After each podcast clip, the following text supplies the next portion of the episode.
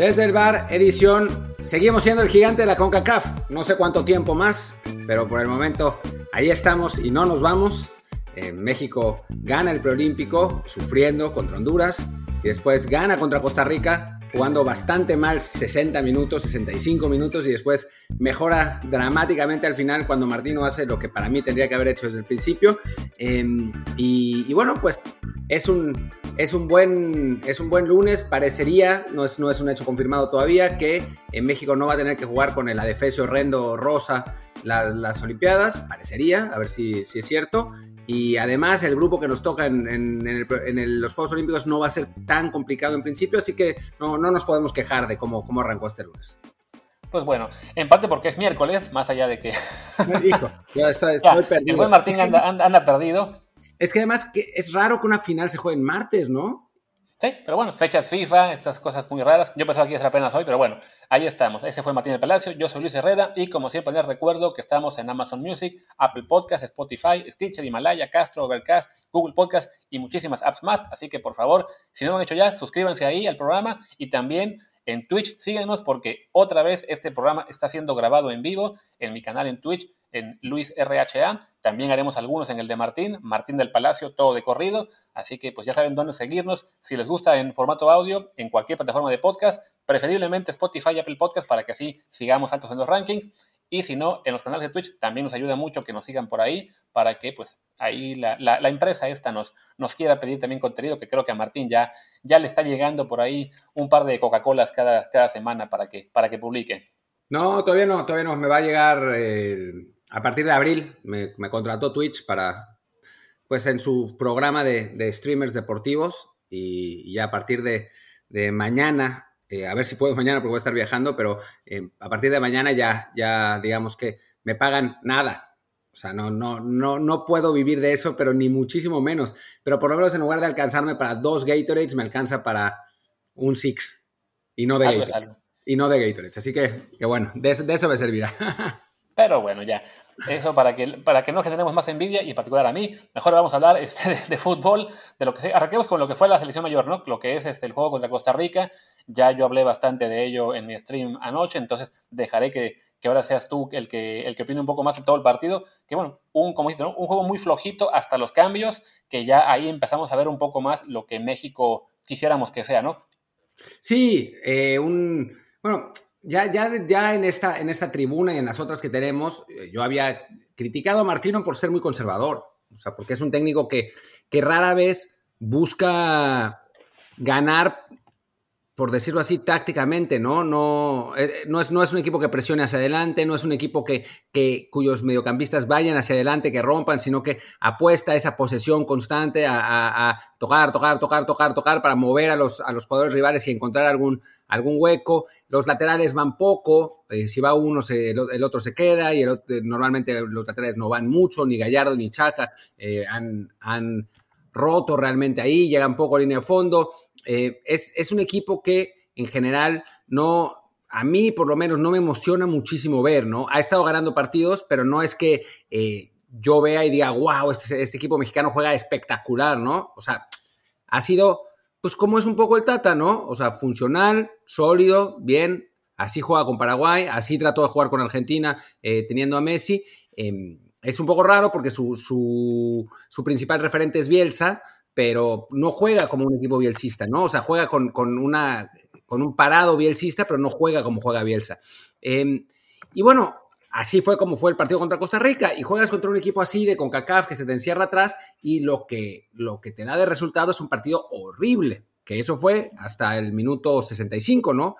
incluso en el segundo tiempo, para mí, Costa Rica mejor, hasta que hace los cambios. Y entonces cuando hace los cambios cambia totalmente el partido, ¿no? Porque mete a Héctor Herrera, que es un, eh, que es un mediocampista que sí tiene más ida y vuelta, que sí es más vertical, no es horizontal como los tres que había puesto en el, en el principio del partido.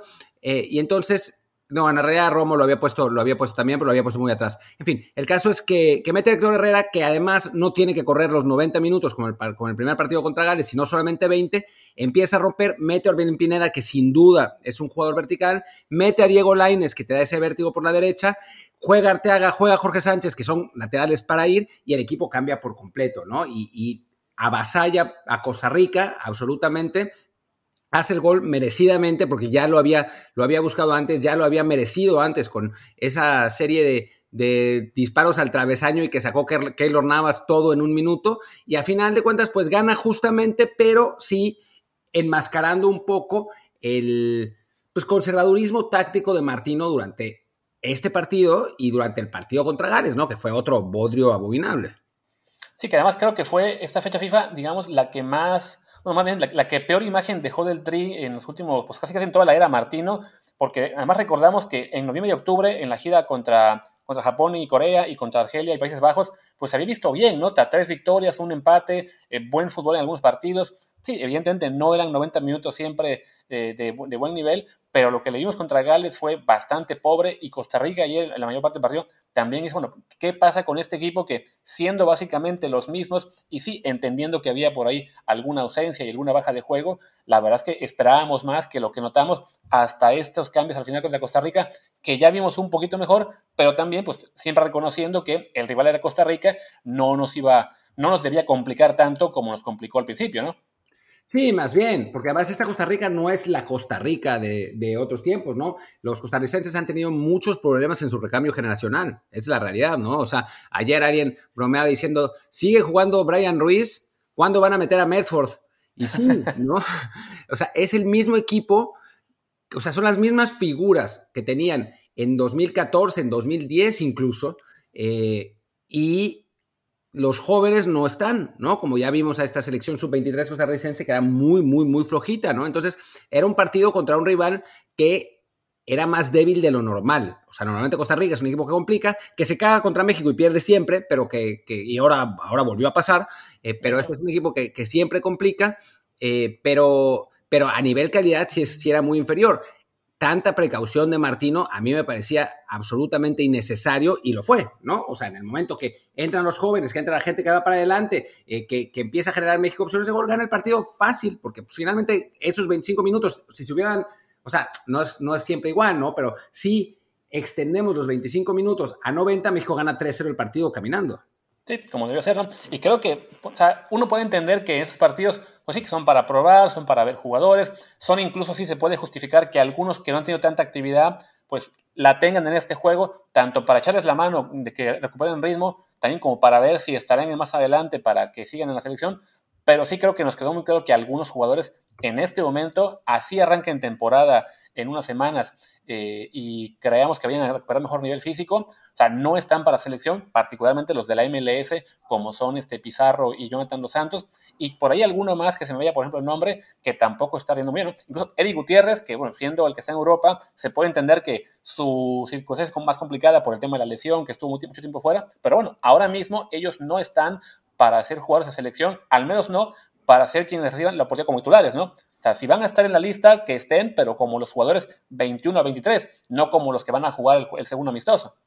Claro, claro, claro. Y el problema es que, que Tata Martino parece darles ese lugar, ¿no? Em, el, el, caso fundamental es el de Rodolfo Pizarro, que no solamente lo puso a jugar, sino que lo puso a jugar en una posición que no ha jugado nunca y jugó horrible. Pero bueno, también, ¿qué puedes esperar con un jugador que de por sí viene en bajo nivel, porque lleva un año jugando así, y además no trae ritmo y además lo pones en una posición que no es la suya, pues obviamente Pizarro va a jugar como jugó, ¿no? O sea, a final de cuentas, pues es eso. Y es de nuevo lo mismo, ¿no? Es, esa apuesta no al vértigo, sino a mantener la posesión, a los apoyos, a presionar, pues que todo bien, pero no es, no es, no es la, no sé, digo, capaz si ganamos el Mundial o llegamos a cuartos de final eh, del Mundial como Paraguay, eh, echados atrás y ganando en penales, ¿no? Puede ser. entonces reconoceremos a Martino como, como un genio táctico, pero ese no es la selección mexicana que a mí me gusta ver, ¿no? A mí me gusta ver un equipo que, que salga a proponer, que salga a ganar, que arriesgue. Eh, es lo que platicábamos, no sé si, si, aquí o en Twitch o en Twitter, ya son demasiadas cosas y me pierdo, sobre todo hoy, pero es lo que hablábamos de Juan Carlos Osorio, ¿no? Juan Carlos Osorio la pudo haber cagado no. O sea, yo creo que sí, en muchas cosas. Pero era un equipo que arriesgaba, que buscaba hacer cosas distintas siempre, que dejaba cuatro al frente en los, en los, eh, en los tiros de esquina en contra, que, que, desdoblaba rápido, que buscaba eso, ¿no? Eh, veías que, digo, hacía sus rotaciones que pues, terminaban siendo medio desastrosas, eh, tenía, ponía jugadores en, posiciones raras porque le parecía que, que, podían dar ventajas. Ok, ¿no? O sea, no, no, quizás Osorio se equivocaba en las cosas en las que quería arriesgar, va, pero arriesgaba, buscaba hacer algo distinto. ¿Y por qué necesitamos hacer algo distinto? Porque por calidad no nos da.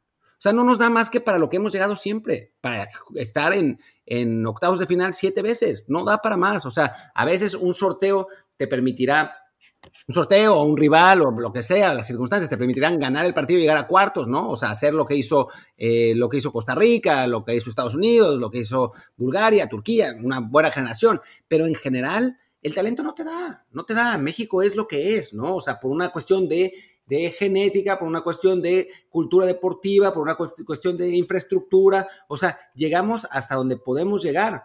Eh, y bueno, es este, es lo que es, simplemente, ¿no? Y, jugar con miedo, jugar todos cagados, eh, arriesgando a que, digo, sin arriesgar y esperando a ganar 1-0, pues a mí no me, no me gusta, pues. Sí, a mí, perdón, a mí francamente no me molesta tanto cuando hay un técnico que sea una postura, digamos, más conservadora o más arriesgada. O sea, evidentemente también prefiero un técnico que sí, que intente más, que, que busque variantes, que, que, se esfuerce un poco en, en darnos un poquito de, de, más fútbol y no solamente cuidar a lo mejor un marcador. Pero creo que con Martino lo que me está molestando más y también a pasar con otros técnicos, es ese aferrarse a jugadores que no están rindiendo, ¿no? Alguien nos, alguien nos comentaba ayer que, bueno, pero es que eh, Jonathan nosotros puede ayudar mucho en la presión en el medio campo. Y a ver, podría ayudar hace dos años, quizá cuando estaba en buen nivel. Hoy no lo está y ya es un muy buen rato a ese nivel, ¿no? Pizarro, desde Osorio le intentó encontrar posición, no se la halló, lo dejó, lo dejó fuera. Ya vi que se lo reclamaban, pero bueno, a ver, lo intentó, no funcionó en Copa Oro, no funcionó en fechas FIFA, lo sentimos mucho, el que sigue y Tata Martino igual está como que buscándole en la posición, pero en este caso a un jugador que ni siquiera está en un buen nivel, ¿no? A alguien que fue decayendo un poquito de cuando estuvo en Chivas a cuando pasó a Monterrey, ok, quizá aún merecía ser un jugador interesante para la selección, pero que ahora que se fue a la MLS lleva bastante tiempo como, eh, pues, en un nivel bastante más bajo, además también fuera de ritmo, y si uno piensa, bueno, a ver, lo quieres llevar porque te interesa, vale, ve los entrenamientos, dale ahí todas las pruebas que quieras, pero sí, en el partido como tal, pues dale oportunidad de jugar más, a esos jugadores que están en mejor momento, que parecen estar también eh, eh, mejor acoplados al sistema que estás ocupando y no como ahora que tratas de acomodar a un Pizarro en un sitio que no es el suyo y que desafortunadamente creo que no se lo va a encontrar porque el, el mejor puesto de Pizarro simplemente no, no se ubica en el, esquema que usa la selección eh, más, más regular de 4-3-3, o sea, no está para jugar así. Pensé que ibas a decir que el mejor, el mejor la mejor posición en, de Pizarro no se encuentra en el terreno de juego. También, o sea, desafortunadamente, ¿no? O sea, pero él, es un jugador que, por ejemplo, si jugáramos más con el 4-2-3-1 que usamos, que fue en la época de Chepo, si no me recuerdo, a lo mejor ahí se hubiera ubicado bien, pero en este 4-3-3 que se ha usado desde, desde la era Orsiorio y ahora con Tata Martino, no le hayan posición, ¿no? O sea, él por la banda se pierde, este, es demasiado lento y, y, y, como interior, en el centro del campo, hay jugadores que aportan más, ¿no? Entonces, ahora inclusive llevar el experimento a mandarlo de, de delantero, de falso 9, o quién sabe qué frego estaba haciendo, o a lo mejor se perdió y ni siquiera sabía que tenía que jugar, pues sí, es, es una cosa que está eh, complicada, ¿no? O sea, yo insisto, si, si, lo van a llevar a una lista de 26 porque le gusta a, al, al Tata, ok, pero no puede ser uno de los 11 que arranque. Sí, no, no, yo a mí, a mí también, también me parece, sobre todo cuando tienes alternativas más jóvenes y más verticales, ¿no? O sea, creo que, no hay, no hay mucho, mucha vuelta de hoja. Y también hay que reconocer que el Tata nos ha dejado de gustar por sus declaraciones también. Pues, de, viejito. Esa es la realidad. O sea, de, eh, haciéndole la, la coba a los dueños con lo de con lo de los jugadores en Europa y la MLS, eh, hablando de, Carlos Vela, de que no lo, convocaría. La verdad es que eso, eso a mí me, ha hecho que, que, reste puntos, ¿no? Lo de la cancha y lo de fuera de la cancha, pues a, mí es, es, un entrenador que la verdad es que no me entusiasma mucho. Ojalá que cambie la cosa, que empiece a llevar jóvenes, que, que, que esos jóvenes jueguen como jugaron el partido contra Costa Rica. Eso no, nada me gustaría más, pero por el momento pues digamos que si, si pudiéramos medir entre en mi nivel de entusiasmo de 0 a 10, yo estaría en un 5.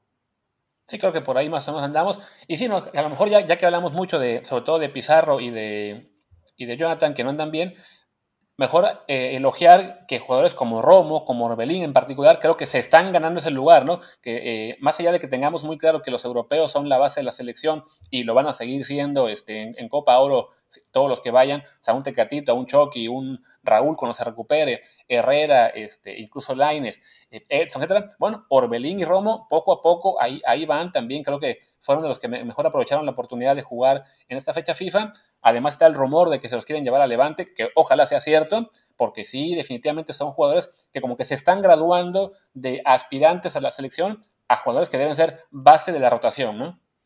Sí, exactamente. Y digo, mencionaste eso, a los que más se pueden ir a Europa, ¿no? Los que más hemos mencionado que se pueden ir a Europa. Y es porque están haciéndolo bien en el, en el torneo mexicano, ¿no? A mí me gustó Jorge Sánchez, eh, dentro de todo también. Eh, me parece que, que, como lateral contribuyó más al frente que Chaca. Sabemos las dificultades que a veces tiene yendo hacia atrás, ¿no? Pero, pero eso es un jugador que, que eso te da, te da vértigo. Me gustó mucho Arteaga, ¿no? Creo que Arteaga fue... Es lo que te iba a decir, que Arteaga me, me, ha gustado y además lo de Arteaga no solamente me gusta cómo jugó, sino que además entra a hacerle competencia a Gallardo que cómo le hacía falta eso, ¿no? O sea, alguna vez comentamos que Gallardo en la selección era básicamente él y 10 más, no porque fuera el mejor, sino porque no tenía nadie que le hiciera sombra y como que eso le había llevado un poco a la complacencia, ¿no? Y ahora con Arteaga ahí, más allá de que a lo mejor se pueda mover a la derecha, este, sí obligará a que Gallardo se ponga las pilas, porque sí, estaba muy cómodo en Monterrey y ahora ya hay quien le disputa el puesto y al ritmo que va Arteaga, a lo mejor en un año se lo gana. Yo pondría Arteaga a la derecha. O sea, me parece que, lo mejor que podemos hacer en, cuanto a calidad es tener a Gallardo de Arteaga. O sea, para mí están varios pasos por encima que Chaca y Jorge Sánchez. Sí, pero no le digas a Gallardo para que no se confíe. sí, que a Gallardo tampoco es que sea el, hombre más ambicioso del mundo, ¿no? Es como, eh, Europa no voy a ir, mejor me quedo en Monterrey y me voy a llamar Rayardo. De hecho, veía aquí en los comentarios del chat, justo cuando arrancábamos, uno de los primeros que mencionó fue de que cómo veríamos a Tecatito de lateral y Laines delante de él. A mí me encantaría, pero no lo va a ser Martino. Sí, no, está complicado. Pero bueno, al menos la baraja de opciones ahí está, sobre todo eso, ¿no? Para generar competencia, ¿no? Para que ningún jugador se confíe de que, ah, mi puesto está seguro. Creo que en este momento, eh, salvo Tecatito y Chucky, todos los demás, si se confían, sí habría alguien que les puede ganar, ¿no? Este, o sea, más allá de que creamos que sí hay una base muy clara. Y creo, y bueno, ya para cerrar lo de Orbelín y, y Romo, creo que ellos se les puede comparar como están ahora a como estaba Néstor hace un par de años antes de irse al Celta, ¿no? O sea, es un jugador que, que, ya la liga le estaba quedando pequeña al nivel en el que estaba, que era momento de dar ese salto, aunque sea para sufrir un poco, pero sí, ya tiene que jugar en un nivel diferente. Sí, con la diferencia que Araujo tuvo una gran confederaciones. Y eso nos mostró también, y, al Celta, que era un jugador capaz de, de, jugar en un, en un, entorno más grande, ¿no? Ahí tenía esa, esa como como muestra representativa de que, de que podía, ¿no? Lamentablemente, este año, que sería año de confederaciones, pues ya se acabó ese torneo, ya no existe, no vamos a jugar Copa América y pues lo máximo que van a hacer es jugar Copa Oro, ¿no? Ojalá que pese a ello les, les alcance para, pues para que se puedan ir, ¿no? O sea, Orbelín seguramente sí, por la, por la pues, situación contractual, porque si no se va, Cruz Azul se va a quedar con cero. Pero, pero Romo, pues tendría que irse por lana y ojalá que sí venga un club europeo que, que la ponga, ¿no? Y en ese sentido, por favor, que Cruz Azul salga campeón. O sea, si, Cruz Azul, si Cruz Azul sale campeón, va a ser todo alegría, ya está, no importa, váyanse. Si no sale campeón, no, no, no, tenemos que privilegiar la posibilidad del título la siguiente temporada. Y entonces no se van a ir. Sí, no, ya ven cosas hasta Paco Villa está en Twitter con ese detalle de que, ok, que se vayan, pero que primero cumplan el pendiente. Así que, además, como es temporada, Pumas claramente no va a llegar ni a la repesca, y vamos a ponernos mejor la, playera azul. Que yo justo traigo yo puesta una del azul Cruz Azul. Venga, por favor, máquina, sal, sal campeón y ya, así ya que nos quitamos de ese, ese problema y que se vayan. Exacto. Y bueno, creo que ahora sí ya pasemos a hablar un poco de lo que fue el Prolímpico, ¿no? Ya el, cierre ayer con este partido espantoso que además se fue a tiempo extra y penales, no sé por qué. Pero bueno, México gana, es campeón. Eh, aparentemente al final no le va a bastar para hacer este bombo uno, ¿no? De los Juegos Olímpicos. No, aparentemente no. ¿Sabes qué? A mí no me pareció espantoso el partido, ¿eh? A mí me gustó. Eh, creo que, que fue un partido entretenido dentro de todo. O sea, para hacer un partido en el que no se jugaba nada, que los dos equipos salieron con algunos suplentes, creo que fue entretenido. A final de cuentas, eh, termina 1-1. Lo que sí es absolutamente innecesario fueron los tiempos extra. Sí. ¿Para qué? O sea, estás jugando eh, un, título que no vale de gran cosa, en fecha FIFA le, metes media hora más de, esfuerzo a los jugadores. Digo, a final de cuentas hubo seis cambios, ¿no? Los equipos los usaron todos, pero igual eh, creo que era necesario que se fueran a penales directamente, ¿no? Y bueno, qué bueno que... Perdón, sí. Ah, bueno, digo, que, yo, yo, comentaba ayer que creo que al menos Lozano aprovechó el partido para usarlo más como laboratorio que como final en sí, ¿no? En parte por eso los cambios que hizo en la alineación, que metió al, al, angulo B, por así decirlo, metió a, Macías de titular, dejó fuera a Córdoba, también metió a Mozo, que creo que ya no lo volverá a meter nunca más. O sea, hizo muchos cambios tanto en el 11 como después durante el partido. Entonces, sirvió de eso al menos, ¿no? Para que este equipo sub-23, que casi no ha tenido eh, de preparación en los últimos meses, pues tuviera un, un día más de laboratorio para Lozano, pero sí viéndolo desde como, como, como aficionado, y además a mí en mi caso, que estaba pues, desde, España, que arrancó a las 3 de la mañana, sí, esa media hora extra de tiempos extras, cómo la sufrí, era, no, ya, por favor, acaben con esto, por amor de Dios. Porque además no pasó nada. O sea, y sí, en los tiempos extras no pasó absolutamente nada, ni una clave de gol, tres o cuatro patadas ahí eh, de, hondureños, los porque además estaban furiosos por lo del penal, quién sabe por qué, porque el penal fue gigantesco. Sea, yo entiendo que la primera toma fue medio confusa, y que por eso se fueron con la finta algunos aficionados, pero para los que estuvieron en la cancha, o sea, es que se lo lleva puesto a, Macías, ¿no? Alguien me decía en Twitter que el tobillo de Macías era el que le pegaba la rodilla. además, se puso muy, muy loca la gente porque sí, yo cuando vi la jugada, digamos, en, vivo, no me parecía penal. Y sí, la, la primera repetición te deja un poco de duda, pero la segunda te lo pasan a los 20 segundos, o sea, no, era como que, ah, sí, descubrimos un día después que sí era penal, no, de inmediato pasaron todos los ángulos que mostraban que era un penal clarísimo y que la gente se volviera loca eh, y empezaran a tuitear o a comentar tan, tan pronto y luego no rectificaran, sí, a ver, gente, por amor de Dios, o sea, claramente se lo lleva. Otra cosa es, y creo que eso sí salvó a Macías un poco, que Macías había rematado espantoso. Horrible, horrible, se había, se había comido una, la jugada más clara del partido, ¿no? Por suerte, digo, en fin, no quiero justificarlo porque le pegó horrible, pero también si ves a un, tipo que, de, dos metros que se te está tirando al tobillo, pues también como que, arrugas, ¿no? Pero bueno, a final de cuentas, sí, le pegó mal, pero bueno, por suerte lo, derribaron, fue penal, lo metió, además justo lo iban a sacar, ¿no? Que esa es otra cosa que a mí me molestó muchísimo. No por Macías, sino porque vas perdiendo 1-0, quedan 10 minutos para que termine el partido y sacas a tu 9, pero es que ¿en qué cabeza cabe? ¿No? Y es ese problema en el que Lozano y Martino son muy parecidos, que son muy conservadores, ¿no? O sea, no buscan eh, cosas distintas, ¿no? Buscan ganar con el esquema y aprovechar las ventajas de calidad. Y la verdad es que a veces, como en este partido, no están las ventajas de calidad. La verdad es que esta selección hondureña, eh, por muy, muy, mucho por físico, ¿no? Em, estaba de igual a igual con México. No éramos mejores realmente, no fuimos mejores en el partido realmente. Entonces, busca hacer algo distinto. Busca, y si vas perdiendo con más razón, mete a Santiago por un central. Si empatas de todas maneras, tienes otro, tienes, tienes otro cambio para volver a meter a otro central. No pasa nada. Meter a Santiago por Macías era absolutamente ridículo. Por suerte, se le enmendó la plana con esa jugada justo antes del cambio y entonces ya no hizo falta y volvió a sacar, eh, digo, se tardó otros 15 minutos en, en meter a Santiago, ¿no? Pero, pero sí, me parece que, que, a veces nos pasamos de, de eso, de, de cagones. Esa es, esa es, la realidad. Sí. Bueno, yo veía aquí en el chat que nos preguntaban eh, a quién queríamos, a, a, Macías o a Santiago Muñoz. Eh, yo prefiero Macías hoy. Sí, no, por, por, edad, por avance, por desarrollo, creo que él es el, el 9 claro de esa selección.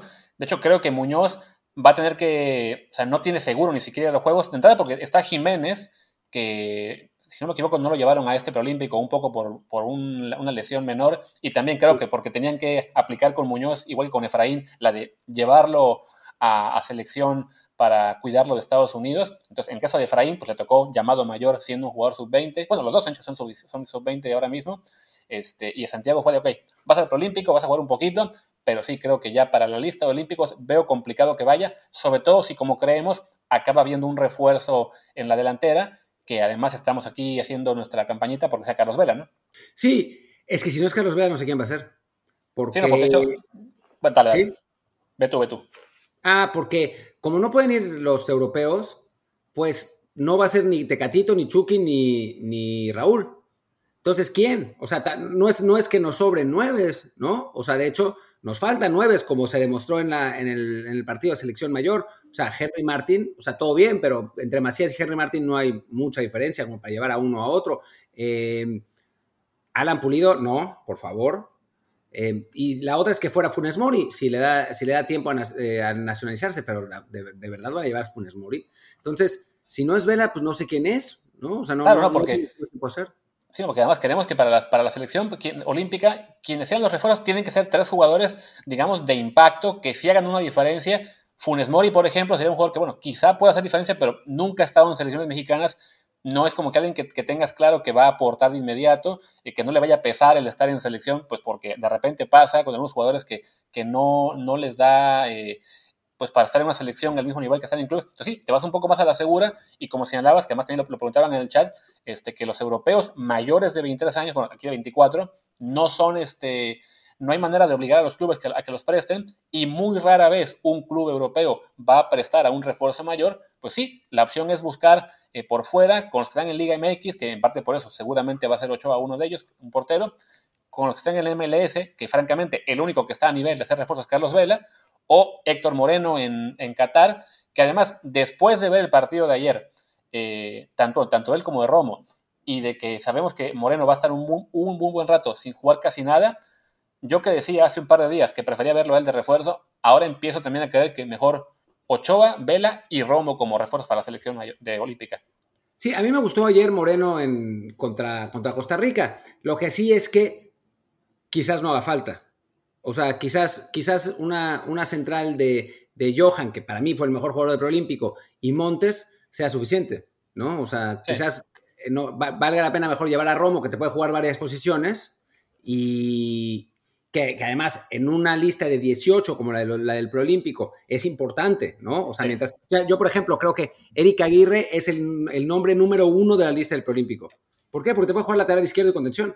Sí, ya te, te, o sea, la, la, la, ahí sí lo que es la versatilidad de cada jugador va a ser clave, salvo para aquellos que sean realmente, digamos, indispensables, sí o sí, el caso de, de un Charlie Rodríguez, de un este, Antuna para lo que es este, así, bueno, para, para el Tata y, sí. y, Jimmy, aunque nosotros no nos tanto, pero bueno, ellos son sí, Antuna, Charlie, Macías incluso, o sea, son jugadores que Johan Vega, y Vega, ellos sí van a ir sí o sí, el resto sí tendrán que pelearse mucho por ser muy versátiles y también que no tengan la mala suerte de que en su, en su puesto esté uno de los que estaban en la mayor, como Edson, como Arteaga, Laines, eh, Montes y, y quién más, y, y, Jorge Sánchez, que pues ahí sí, con la pena, por ejemplo, Loroña, que jugó más o menos bien el, el, el preolímpico, pues chin, pero pues están ahí Arteaga y Jorge Sánchez, creo que va a decir adiós. Sí, sí, sí. Eh, Loroña, eh, Mozo, adiós también.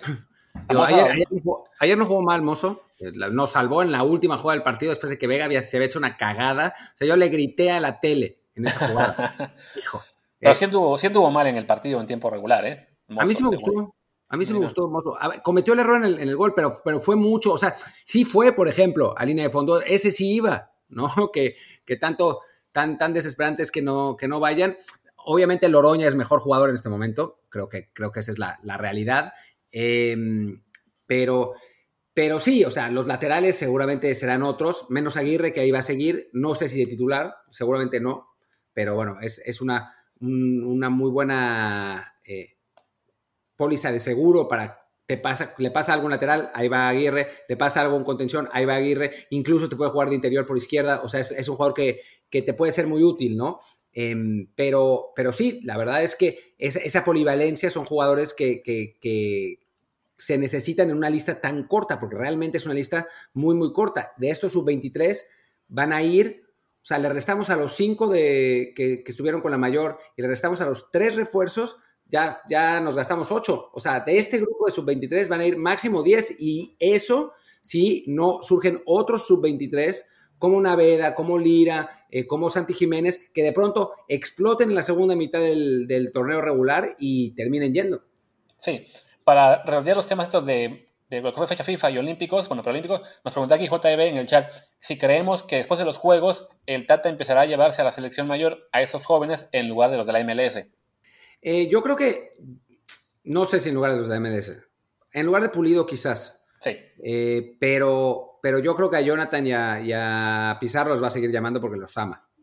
Eso es lo que, lo que metemos, salvo que realmente caigan en una crisis brutal de confianza y de juego en la MLS y aún así, quién sabe, es capaz de quererlos rescatar, Martino. Pero sí creo que va a incorporar a más, a más jugadores sub-23, ¿no? O sea, ya había llamado muchas veces al Piojo Alvarado, eh, a Sebastián Córdoba ya lo había llevado también, Vega creo que no había ido nunca, pero supongo que va a tener algún llamado. Podríamos ver a otros jugadores que, lo hicieron bien en el preolímpico, como, como Johan o como Esquivel, ¿no? Que son, que son futbolistas que no habían sido considerados, pero que ahora, que ahora sí eh, puede ser. Quizás llevar a, jurado de tercer portero otra vez para, para pues, darle más roce en lugar de llevar cuatro porteros a mayores de 35 años. O sea, creo que, que por ahí pueden ir.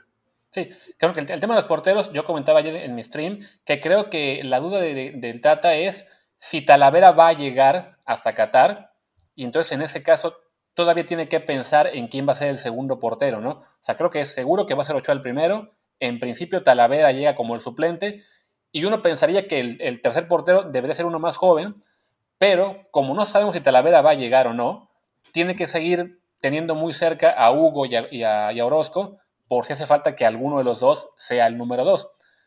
Sea como sea, sí creo que ojalá para el Mundial ya sea o Jurado o Acevedo o Malagón, cualquiera de los tres, que al menos uno vaya como el tercer portero. Sí, sí, sí, no, absolutamente. Yo creo que, yo creo que se va a hacer el caso, porque los dos primeros van a ser porteros muy veteranos, ¿no? Ya si no está la Vera, pues será Orozco, ¿no? Pero es otro portero de 37 años. Eh, entonces, creo que el tercer portero tendría que ser el que te asegure la sucesión, porque después de que se retire esta generación de porteros, que la verdad han sido porteros de muy buen nivel para el estándar mexicano, los Corona, los Talavera, los Ochoa, Orozco incluso, no queda nada. O sea, el mejor de la siguiente generación es Hugo González, que francamente no está al nivel. El mejor de la siguiente generación es nadie, literalmente nadie. Y después vienen porteros sub-23, en el caso de Acevedo que tiene 24 años, ¿no? Pero, pero ahí, o sea, hubo un hueco gigante entre los, los porteros que hoy tienen 35, 36 y los porteros que hoy tienen 22, 23. Entonces, eh, pues necesitamos que los nuevos porteros tengan ese roce, tengan esa experiencia, porque si no, después de 2022 vamos a tener un problema. Sí, efectivamente. Ya para ir cerrando, te pongo nomás las últimas dos preguntas del chat. Una es, bueno, si nos gusta más Esquivel Cervantes, y la otra, si Víctor Guzmán de Cholos no nos parece mejor opción en central en lugar del Tiba Sepúlveda. Eh, creo que Luis Herrera me parece mejor opción de central que el Tiba Sepúlveda. De acuerdo. Y de todos modos, de los dos, creo que Víctor Guzmán tampoco va a llegar porque contamos con que van, ya están ahí Johan, este, Angulo de este preolímpico, Montes, los Sumas de los de la mayor, y la opción de un, de un refuerzo mayor como sería Romo o Moreno, creo que Víctor Guzmán y Altiva no, no van a estar ni de broma en la lista. Y de Esquivel o Cervantes, pues creo que Esquivel demostró muy, muy buen nivel en este preolímpico, ¿no? son jugadores distintos, ¿no? O sea, Cervantes es, un jugador que te crea más, que, propone más. Esquivel es, un contención mucho más, mucho más clavado, pero creo que para lo que está buscando eh, Jimmy, Esquivel es mejor. O sea, es, es, más útil para eso, ¿no? Nosotros no sabíamos porque no habíamos visto jugar ese equipo, ¿no? O sea, yo pensaba que Cervantes iba a ser el titular, porque sinceramente no había visto jugar el equipo de Lozano, o sea, desde Tulón no jugaba. Entonces, eh, pues no sabíamos qué iba a buscar. Ahora, después, ya habiendo visto estos, estos partidos, creo que quiere a un contención clavado absolutamente, que para eso Esquivel te sirve mucho, y a dos mediocampistas sí más dinámicos, ¿no? Eh, que, fueron Córdoba y, y, Charlie, que ahí sí a diferencia de lo que pasa con, con, con Martino, que son horizontales así, con, la, con el equipo de Jimmy sí van más para adelante, ¿no? Entonces, eh, me parece que, para lo que busca Jimmy, Esquivel es una mejor opción. Así es. Oye, bueno, ya como último tema de la tarde, porque queremos no pasarnos de los 40 minutos y ya queda poquito tiempo en ese aspecto, pues hablar, un poco de lo que dijo Pisuto ayer, ¿no? Esas declaraciones que tuvo que creo que fueron muy, muy alentadoras y que, pues, si no las han visto, les comento rápido lo que señaló. Primero que, bueno, que él piensa que irse a temprana edad como la Inés es bueno, a lo mejor estuvo en un periodo de adaptación de un año y medio, pero ahora con 20 es titular en una liga de clase mundial. Lo estoy tomando ese tiempo para desarrollarme y en un futuro estar como él, ¿no? Lo admiro por ir, por irse a Diego a temprana edad. Sé que no es fácil y estuvo un año y medio sin jugar mucho, pero por lo que he platicado con él, es un chavo con mentalidad ganadora y ahora se le está recompensando teniendo minutos en el Betis y en la mayor. Yo, para no desesperarme, veo este periodo como si fuera mi universidad, como si cursara mi carrera. Obviamente quiero jugar, pero son periodos de aprendizaje que tengo que mejorar para convertirme en el mejor jugador. Pues, la mentalidad ideal, ¿no? De un jugador de esa edad, ¿no? Absolutamente. Parece como si tuviera 30 años y no 18.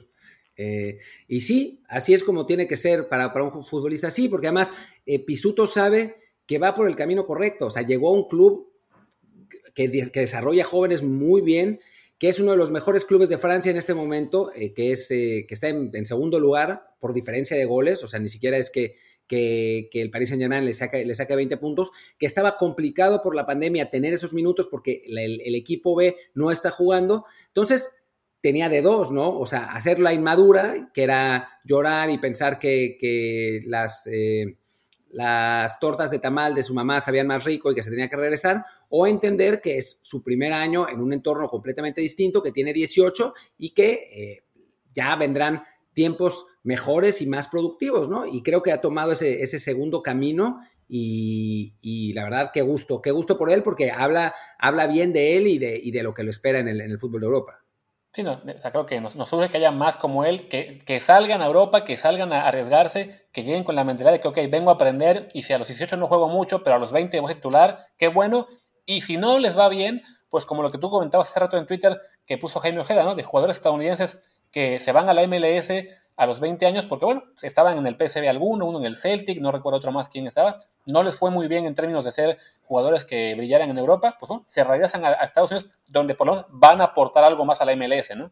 Sí, exacto, sí, no, no, sin duda, creo que, que además no pasa solamente en México, ni en, perdón, Estados Unidos, sino en, en, el, en el resto del mundo también, o sea, si un jugador no funciona en Europa, regrese y está, va a estar bien en la liga local. En Brasil pasa todo el tiempo, pero todo el tiempo. Se van jugadores a, porque además se van un millón de jugadores y algunos pues, no jalan, ¿no? Y después regresan. Me ponían ayer el ejemplo de Gabigol, que ahora es la figura del Flamengo. Pues sí, pasó, pasó absolutamente de noche en, en Europa.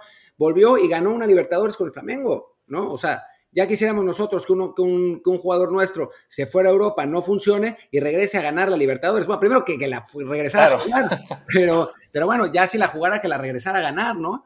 Entonces, eh, me parece que, que, hay que dejar de tener miedo. A quien hay que decirle que hay que dejar de tener miedo es a los directivos, ¿no? O sea, a final de cuentas, creo que, o sea, todos estamos de acuerdo en que en peor caso que vendan el 50% del pase, el 60% del pase, con la promesa de que si el jugador no funciona, regresa a México. Sí, o sea, todo eso se puede negociar. Hay, fórmulas para que el club mexicano no pierda al vender a un jugador y tenga la posibilidad de ganar mucho en una futura venta, ¿no? Evidentemente, no todos van a ser un Chucky Lozano o un Tecatito que exploten y sean jugadores de selección nacional y, a los cuales una segunda venta a lo mejor se pueda sacar mucho dinero, pero por lo menos, bueno, ahí está el potencial y digamos el caso, por ejemplo, un Briseño, un Gudiño, un, este, ¿quién más algunos nombres? Este, que se fueron, a lo mejor no tuvieron una... ¿Qué? Charlie. Claro, Charlie, ¿no? Que bueno, fue un caso diferente porque lo prestaron a un equipo de segunda B, nadie esperaba que fuera a, regresar también, pero sí, ¿no? es, es, irte a Europa, si no te va bien, bueno, te fuiste como préstamo, vas a volver más formado, más maduro, El, los esos chicos del Puebla que se acaban de ir al Villarreal, ¿no? Montiel y, y, García, pues van a estar ahí en teoría dos años y medio.